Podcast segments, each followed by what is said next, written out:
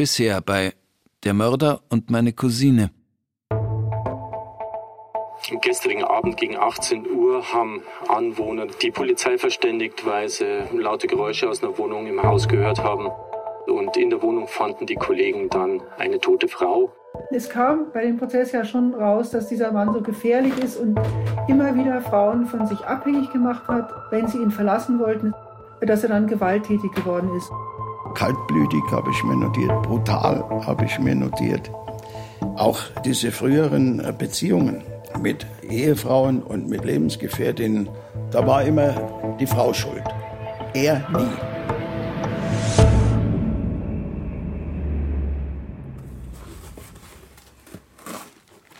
Alle Sachen sind in transparente Plastikbeutel gepackt. Kleinere, größere, je nachdem. Spurensicherung. Auswertung Böck. 27.08. KPI Rosenheim. Straftat, Mord, Tatort, Prin am Chiemsee. Es hat lange gedauert, bis ich mich überwunden habe, die Kiste zu öffnen, die mir Kommissar Böck übergeben hat. Mehr als ein Jahr stand sie ungeöffnet bei mir in der Wohnung. Letzter Besitzer. In der Kiste ist das, was die Polizei aus Saskias Wohnung mitgenommen hat. Reste aus Saskias Leben. Und vielleicht auch ein paar Hinweise auf die letzten Tage vor ihrem Tod.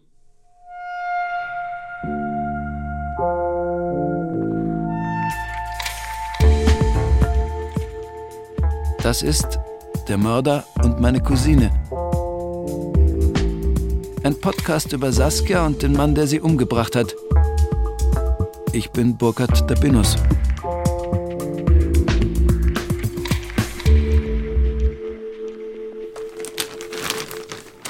Überall.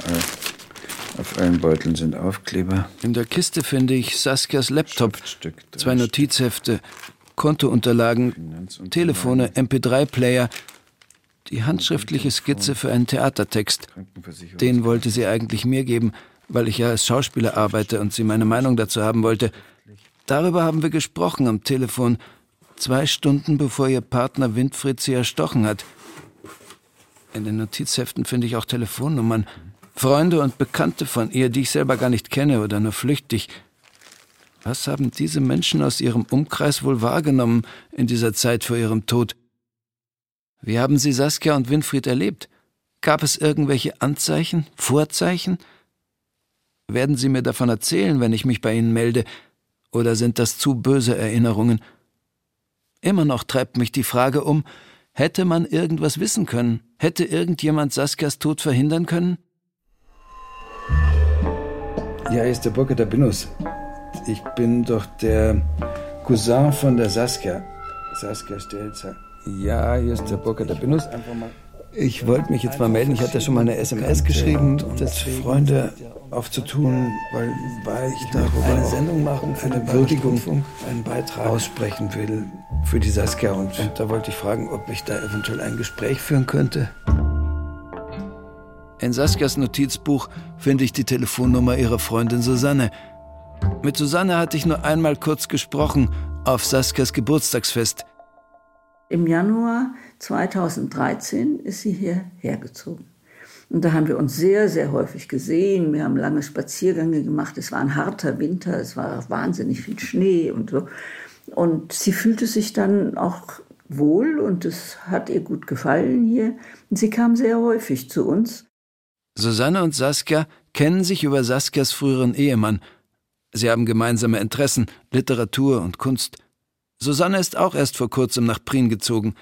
Wie wir alle wissen, du vor allen Dingen, aber ich auch, war die Saskia eine sehr schöne, gut aussehende, attraktive Frau. Sie war 63 Jahre alt, blond, schlank, fröhlich, zu dem Zeitpunkt voller Lebensfreude und Lebenskraft. Sie kam ja aus einem Diplomatenhaushalt, also sie war weltgewandt und war im Ausland aufgewachsen und war eine Kosmopolitin und sprachgewandt und klug. Mein Eindruck ist, Saskia scheint es gut zu gehen in der Zeit nach ihrem Umzug. Sie ruft mich öfter an und berichtet. Sie scheint sich wohlzufühlen in ihrer neuen Umgebung in Prien, überlegt, ob man im Sommer auf dem Chiemsee Kanu fahren kann. Und dann, etwas unsicher und eilig notiert am Rande des Notizbuchs, Herr B. Zuerst einfach nur der Name des freundlichen Nachbarn aus der Wohnung nebenan, der ihr geholfen hat, den Computer einzurichten, der ihr mal eine Hühnersuppe gekocht hat, als sie krank war. Ein paar Notizheftseiten später eine Ankunftszeit am Bahnhof Prien, ohne Datum. 16.50 Uhr, Winnie. Herr B. ist inzwischen Winnie geworden, mit Y. Die Saskia hat gesagt, sie hat sich verliebt und ob sie ihren neuen Freund, Liebhaber mitbringen könnte, der auch gleichzeitig Computerspezialist sei und meinte, ja, das kann ja nie schaden, einen Computerspezialisten im Haus zu haben. Friseur Corinna. Prien. Da hat sie sich die Haare machen lassen. Bei Corinna Volkelt, Friseurin in Prien. Ich habe einige Kunden, wo man die reinkommen und wo man einfach sagt, oh, mit denen kann ich auch einen Kaffee trinken gehen. Und das war sie eigentlich auch so. Die zwei verstehen sich gut. Schon beim zweiten Besuch erzählt sie ihre Friseurin ganz begeistert von ihrem neuen Liebhaber. Mai, stellen Sie sich vor, jetzt habe ich da jemanden kennengelernt, ist auch noch mein Nachbar. Toll und super, passt alles. Die Neuigkeit teilt sie auch mir mit. Sie platzt damit heraus wie ein junges Mädchen. Du wirst es nicht glauben, ich habe einen tollen Liebhaber. Ich kenne ja sowas gar nicht mehr. Er kocht mir jeden Morgen einen Espresso und bringt ihn mir rüber. Er muss ja was gehabt haben, dass es gepasst hat. Weil sie, ich meine auch, dass sie am Anfang gesagt hat, mit dem kann man über alles reden. So in dem Dreh einfach. Dass, dass die Kommunikation einfach gepasst hat. Und dass man sich so dann auch angenähert hat.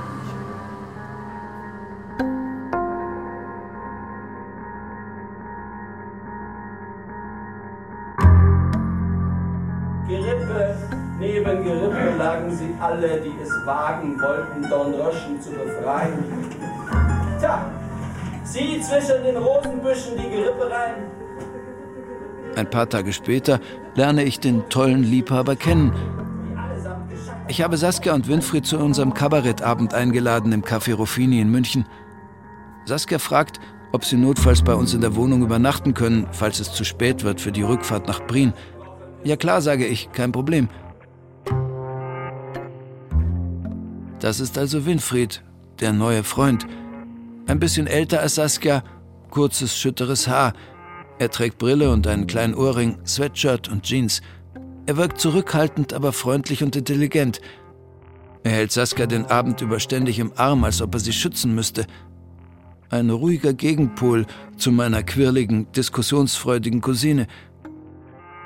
Als ich nach dem Auftritt ein paar Equipmentkisten in meinen VW-Bus transportieren muss, zeigt er sich hilfsbereit, packt mit an. Ich nehme alle im VW-Bus mit.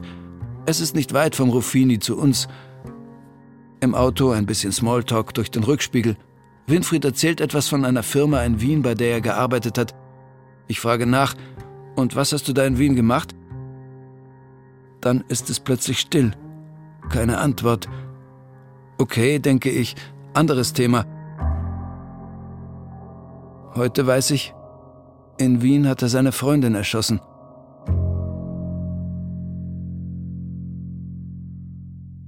Saskia und Winfried übernachten bei uns in der Wohnung im Gästebett. Am nächsten Morgen brechen sie ohne Frühstück rasch auf, fahren zurück nach Prien.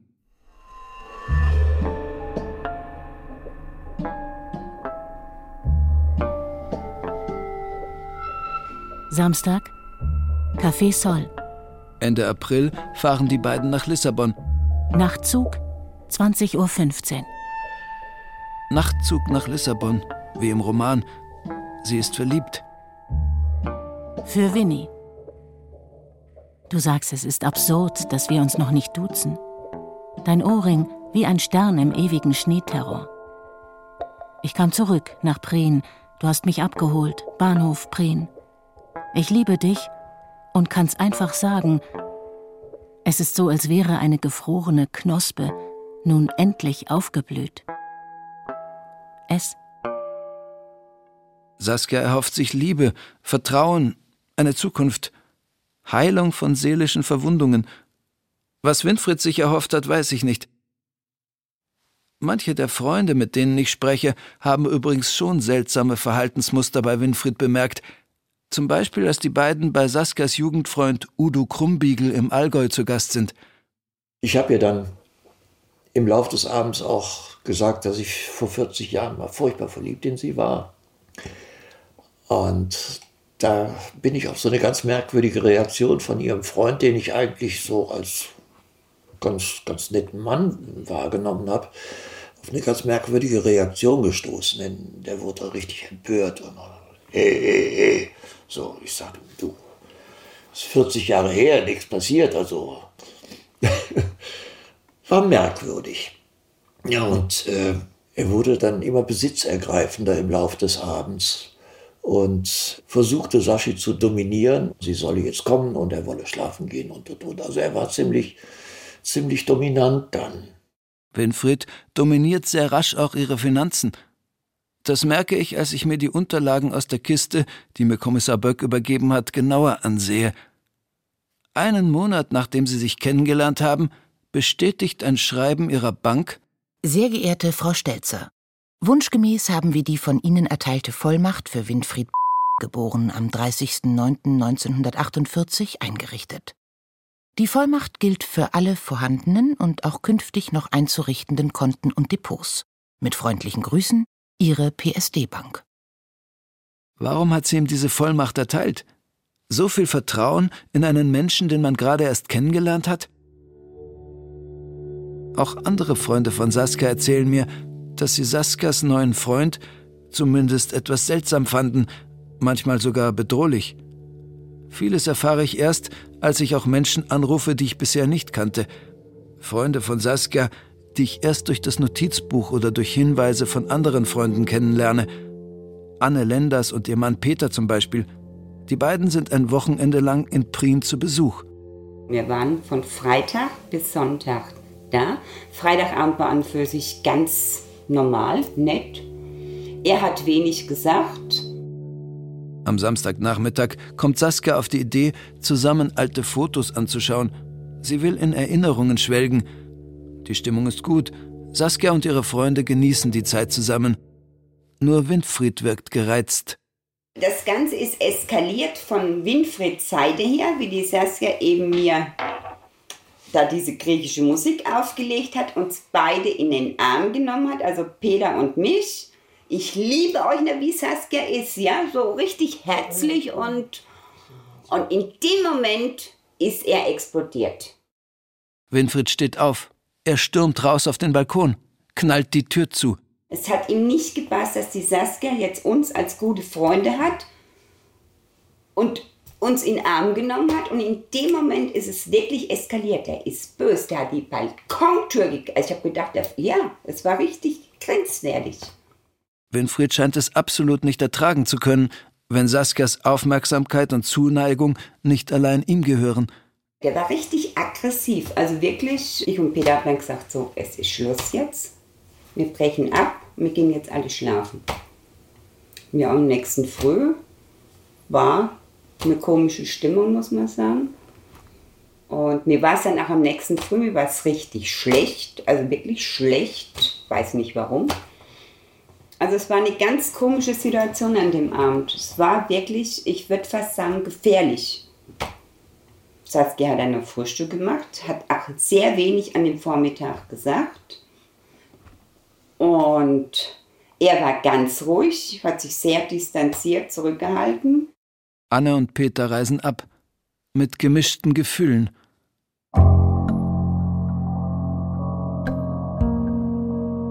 Ein paar Wochen später lädt die Dokumentarfilmerin Susanne Müller-Hanft Saskia und Winfried zu einem Aufenthalt auf der kroatischen Insel Scholta ein. Zusammen mit ihrem Mann hat sie dort ein Ferienhaus. Der Aufenthalt auf der Insel beginnt zunächst harmonisch. Aber nach zwei Tagen war plötzlich die Situation völlig anders. Habe ich festgestellt, dass sie sich völlig anders verhalten hat als in dem Jahr zuvor. Sie kam überhaupt nicht mehr aus ihrem Zimmer. Sie kam nicht mehr zu gemeinsamen Essen. Sie kam überhaupt nicht mehr. Und ihr, ihr Freund Winfried, der stieg da dauernd in der Küche herum und rührte irgendwelche seltsamen Sachen. Und, und irgendwann habe ich dann mal gesagt, was machst du da eigentlich? Und was rührst du da dauernd? Und dann hat er zur Antwort gegeben, ich mache uns einen Power Drink. Mein Mann, der beobachtete ihn und der sagte, ich weiß nicht, was es ist, aber mit dem Mann stimmt etwas nicht. Das sehe ich ganz genau. Ich kann nicht sagen, was es ist, aber ich weiß, es stimmt etwas nicht. Wir müssen auf die Saskia aufpassen. Saskia und Winfried reisen überstürzt aus Scholter ab. Susanne und ihr Mann versuchen noch den Kontakt zu halten, Saskia und Winfried im Auge zu behalten. Doch Winfried verfolgt anscheinend die Strategie, Saskia von ihren Freunden zu isolieren.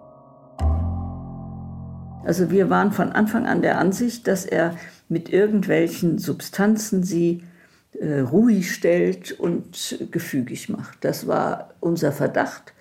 Und diesen Verdacht haben auch ihre anderen Freunde dann alle mit uns geteilt, als wir darüber geredet haben. Und zwar schon vor ihrem Tod. Wir konnten keinen Kontakt mehr aufnehmen. Ich habe nur noch mit ihm zwei, dreimal gesprochen. Da war er extrem unfreundlich. Ich sage, was ist denn los? Wieso bist du so mürrisch?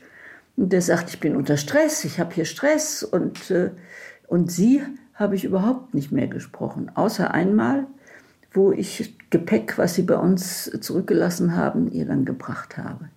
Und da war sie auch völlig anders als normal.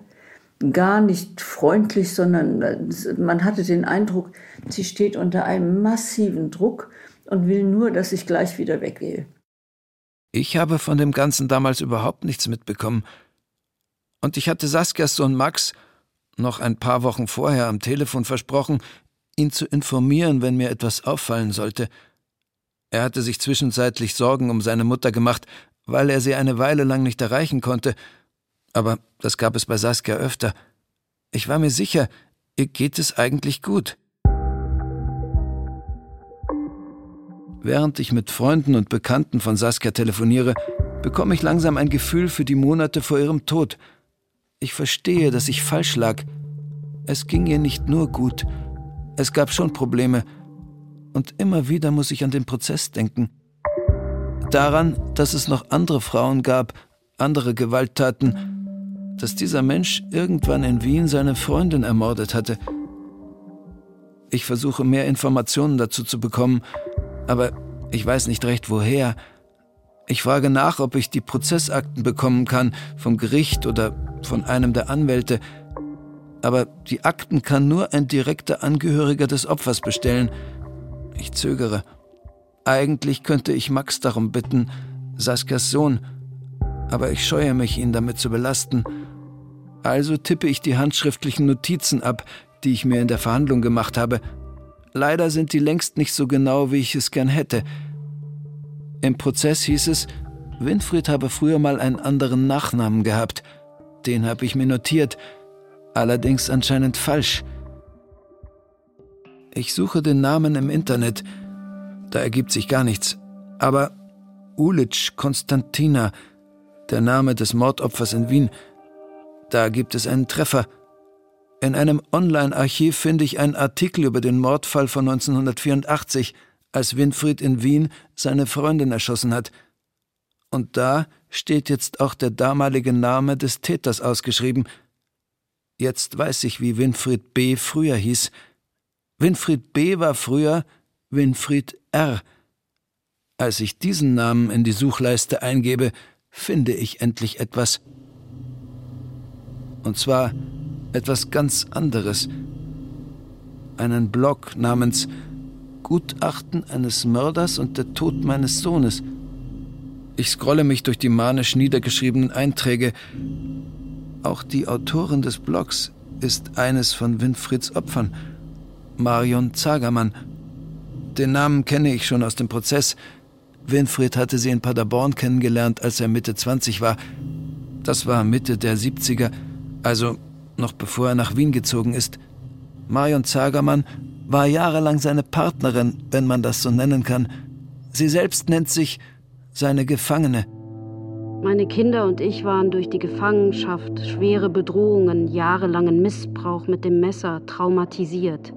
Marion Zagermann ist gerade mal 16 Jahre alt, als sie Winfried in einer Kneipe in Paderborn kennenlernt. Marion ist im Heim aufgewachsen und hat dort schon viel Gewalt erfahren. Doch nichts kann sie darauf vorbereiten, was sie mit Winfried durchleben muss. Sie bekommt zwei Kinder von Winfried. Die Kinder wurden in diese Gefangenschaft geboren und mussten frühkindlich mit ansehen, was der Mutter angetan wurde. Der Ältere versuchte ab dem Alter von fünf Jahren, seine Mutter immer wieder vor den Übergriffen des Vaters zu schützen. Er schrie und stellte sich zwischen ihn und mich. Papa, lass Mama in Ruhe.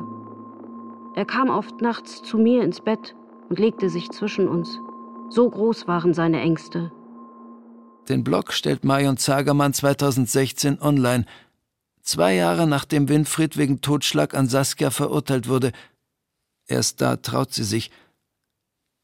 Sie hat einen Gehirntumor und weiß, dass sie bald sterben wird. Vorher schreibt sie nochmal alles auf: Vergewaltigungen, Schläge, wie er sie unter Drohungen zwingt, sie zu heiraten. Mit einem Messer in der Jacke ging es zum Standesamt. Ich bekam Lachflashs, aber der Standesbeamte und seine beiden Kollegen reagierten nicht. Ich hatte ihn nie geliebt, ich musste ihn lieben. Die Worte wollte er immer von mir hören. Die sexuellen Übergriffe und Misshandlungen passierten laufend. Ich war seine Gefangene, sieben Jahre lang. Marion versucht sich umzubringen. Winfried bestraft sie, indem er sie ans Bett fesselt. Marion versucht sich zu trennen, versucht zu fliehen, doch er holt sie immer wieder ein. Mit einem Messer in der Hand versuchte er auf mich loszugehen, zog mich unten nackend aus und wollte mich vergewaltigen und abstechen. Ich hatte nur die Chance, vom Balkon zu springen. Es waren circa sieben Meter, weil ich in einen Abhang stürzte, wobei ich mich schwer verletzte. Unter den Spätfolgen leide ich noch heute. Diesen Übergriff hat sie zur Anzeige gebracht. Bei der Staatsanwaltschaft Paderborn ist dazu ein Aktenzeichen angelegt. Das Verhalten ihres Ehemanns ist amtlich dokumentiert. Messerbedrohung, Würgen und Erzwingen wollen von Geschlechtsverkehr sind angeführt. Aber dass es zu einem Gerichtsverfahren gekommen wäre, ist nicht dokumentiert. Vergewaltigung in der Ehe war bis 1996 nicht strafbar. Ehefrauen hatten kaum Möglichkeiten, sich zu wehren, sich zu schützen. Es kann einem wirklich schlecht und schwindlig werden, wenn man alle diese Details in Marion Zagermanns Blog liest. Psychische und physische Misshandlungen, Einsperren, Fesseln, Vergewaltigung mit Messern, Schläge, Bedrohungen, dazwischen die heranwachsenden Kinder. Heute ist es nicht mehr möglich, die Angaben von Marion Zagermann zu überprüfen. Sie ist im November 2016 gestorben, ein halbes Jahr nach ihrem letzten Blog-Eintrag. Deshalb telefoniere ich mit Peter Wensierski. Der ist Journalist beim Spiegel und hat mit Marion Zagermann Interviews geführt für ein Buch über die Schicksale von Heimkindern. Marion Zagermann hat mir auch von ihrem Schicksal mit ihrem früheren Ehemann erzählt, von der Gewalt, die von ihm ausging. Und das klang weder übertrieben noch unglaubwürdig, sondern das schienen mir wirklich sehr realistische Schilderungen zu sein. Alle Details, die Wensierski für sein Buch überprüft, stellen sich jedenfalls als richtig heraus. Er sagt ganz klar, ich halte Marion Zagermann für absolut eine glaubwürdige Zeugin. Irgendwann geht Winfried nach Wien, Marion bleibt in Paderborn. Sie trennen sich. Marion Zagermann überlebt Winfried, schwer traumatisiert. Immer wieder stellt sich mir die Frage, wie kann das sein? Dass da ein Mann, ein Gewalttäter, anscheinend immer wieder ungeschoren davonkommt, dass er immer weitermachen konnte. Es scheint Muster und Wiederholungen auf der Zeitschiene seit den 1970er Jahren zu geben, aber die Lücken sind zu groß. Wie kam es zu dem Mord in Wien? Wieso ist Winfried danach frühzeitig aus der Haft entlassen worden? Ich brauche mehr Informationen. Ich müsste Zugang zu Akten bekommen. Aber wie ist da der richtige Weg? Ich merke einfach, dass ich kein Detektiv oder Journalist bin. Ich weiß oft nicht, wie ich an Informationen komme, welches Gericht oder welche Behörde zuständig ist ob ich da selbst nachfragen kann oder ob ich dafür einen Anwalt bräuchte. Und ich zögere oft tagelang, bevor ich Menschen anrufe, aus Angst, sie zu stören oder ihnen auf die Nerven zu gehen. Ja, guten Abend, hier ist nochmal der Burke, der Binus aus München. Ich war ja, äh, ich hoffe, ich störe Sie jetzt nicht gerade, wenn Sie, ich kann auch später anrufen oder wenn Sie gerade... Und wenn ich dann jemand mal anrufe, dann bin ich immer sehr zurückhaltend, fast schon übervorsichtig. Ich weiß nicht, ob Sie bereit wären und, und dann könnte man irgendwie schauen, ob es bei Ihnen irgendwie passt, ohne dass es Sie irgendwie stört oder das möchte ich auf, auf, auf keinen Fall irgendwie... Äh ich weiß, dass ich Unterstützung brauche. Ich erzähle Tatjana Tameros von meinem Podcast-Projekt. Sie ist Journalistin. Ich schildere ihr, was ich bisher weiß und was ich nicht weiß, und dass ich mit vielen Fragen und Materialien nicht weiterkomme. Naja, dann haben wir uns eben zusammen hingesetzt und haben alle Informationen, die wir zu dem Zeitpunkt aus dem Prozess und aus der ganzen Internetrecherche schon hatten, haben die dann zusammen geordnet. Und ich habe dann angefangen, den kleinen Spuren nachzugehen, die ganzen Leute anzurufen und ähm, halt zu gucken, was so dahinter steckt. Ich hatte mich zu dem Zeitpunkt schon viel mit dem Thema Partnerschaftsgewalt und Trennungstötungen beschäftigt, wusste dementsprechend auch, dass es für Frauen eigentlich die größte Gefahr ist, getötet zu werden, wenn sie in einer Beziehung sind und sich dann eben trennen wollen. Und deswegen hatte ich da auch sofort Interesse daran mitzuarbeiten, weil ich dachte, da kann man dann vielleicht mal an einem Beispiel irgendwie durchgehen, wie es dazu kam und was man da vielleicht auch hätte verhindern können. Tatjana beginnt mitzuarbeiten. Ich bin froh darüber, denn ich habe, abgesehen davon, dass ich kein Journalist bin, eine gewisse Scheu davor, alleine weiter in diese Abgründe zu schauen. Ich weiß, ich muss jetzt auch Leute anrufen, die ich gar nicht kenne. Das fällt mir schwer, weil diese Geschichte so persönlich ist, aus meinem persönlichen Umfeld ist und mich innerlich belastet, mir auf der Seele liegt. Jetzt beginnt eine andere Stufe dieser Suche. Jetzt kann ich auch nicht mehr zurück. Tatjana versucht erstmal aus den vielen Geschichten, aus Namen und Ereignissen einzelne Fäden herauszuziehen, um eine Ordnung zu finden. Ihr wird rasch klar, dass hinter jeder Geschichte, jeder Frau, die Winfried hatte, noch andere Geschichten aufblättern, die ebenso grauenhaft sind – wie so ein schwarzes Loch, was einen irgendwie verschluckt so. Also wenn du kommt so immer näher dran und es wird immer größer und es saugt so alles in sich auf und das ist einfach eine monströse Geschichte, wo, wo man jeder kleinen Spur nachgehen kann und findet wieder irgendwas Krasses. Tatjana setzt sich an den Computer, sucht nach Namen, Telefonnummern, Adressen, ruft beim Landesgericht für Strafsachen in Wien an und beim Landgericht Traunstein. Ist es möglich, Unterlagen, die Prozessakten zu bekommen, Sie erstellt eine Chronologie der Ereignisse, eine Liste aller Beteiligten und fängt an zu telefonieren. Tatjana trifft sich dann auch mit dem Opferanwalt Walter Lechner, der Saskias Sohn Max damals vor Gericht vertreten hat.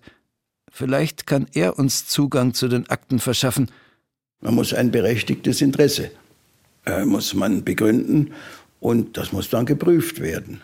In solchem Fall wie hier, natürlich kriegen die Geschädigten, sagt man da, die Geschädigten über ihre Anwälte Akteneinsicht. Geschädigte, das sind die direkten Angehörigen der Opfer. Ich als Cousin kann keine Akteneinsicht beantragen. Wieder weiß ich nicht weiter.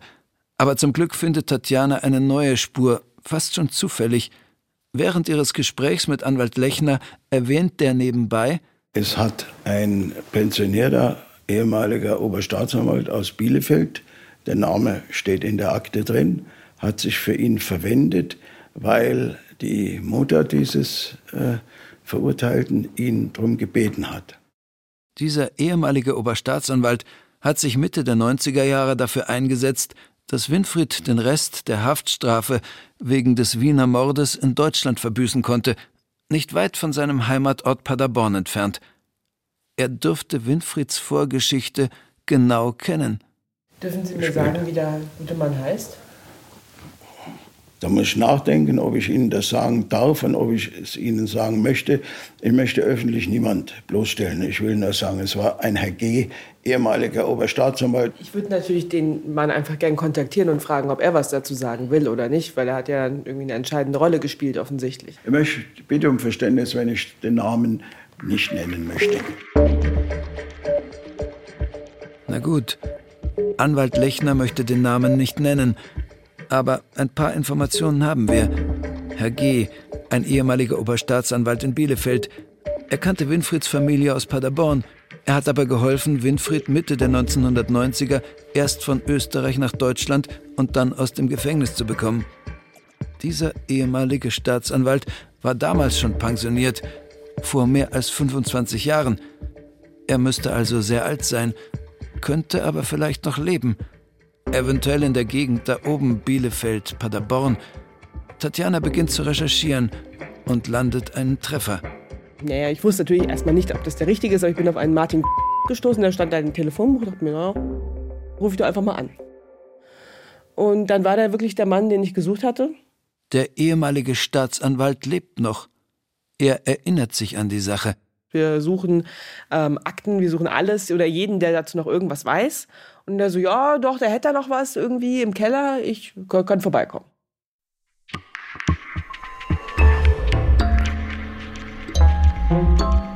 Das war die zweite Folge der Podcast-Serie Der Mörder und meine Cousine. In der nächsten Folge. Wir haben damals alle kein gutes Gefühl gehabt. Der Psychiater nicht, der Richter nicht. Man hat gesehen, das geht nicht gut aus. Ich sage so, ja, hallo, hier Tatjana Tameros, Bayerischer Rundfunk. Wir machen eine Podcast-Serie zu äh, Winfried. Ob er den kennt, ob er von dem Namen schon mal was gehört hat. Er so, ja, das ist der Mörder meiner Mutter. Der ist da gesessen und ich habe schon gesehen, der muss sich direkt festhalten. Und die geht vor ihm auf und ab, die hat ihn gereizt. Die zwei konnten halt nicht. Er konnte nicht loslassen und sie hat offensichtlich vielleicht genossen. Mit dem kann ich machen, was ich will.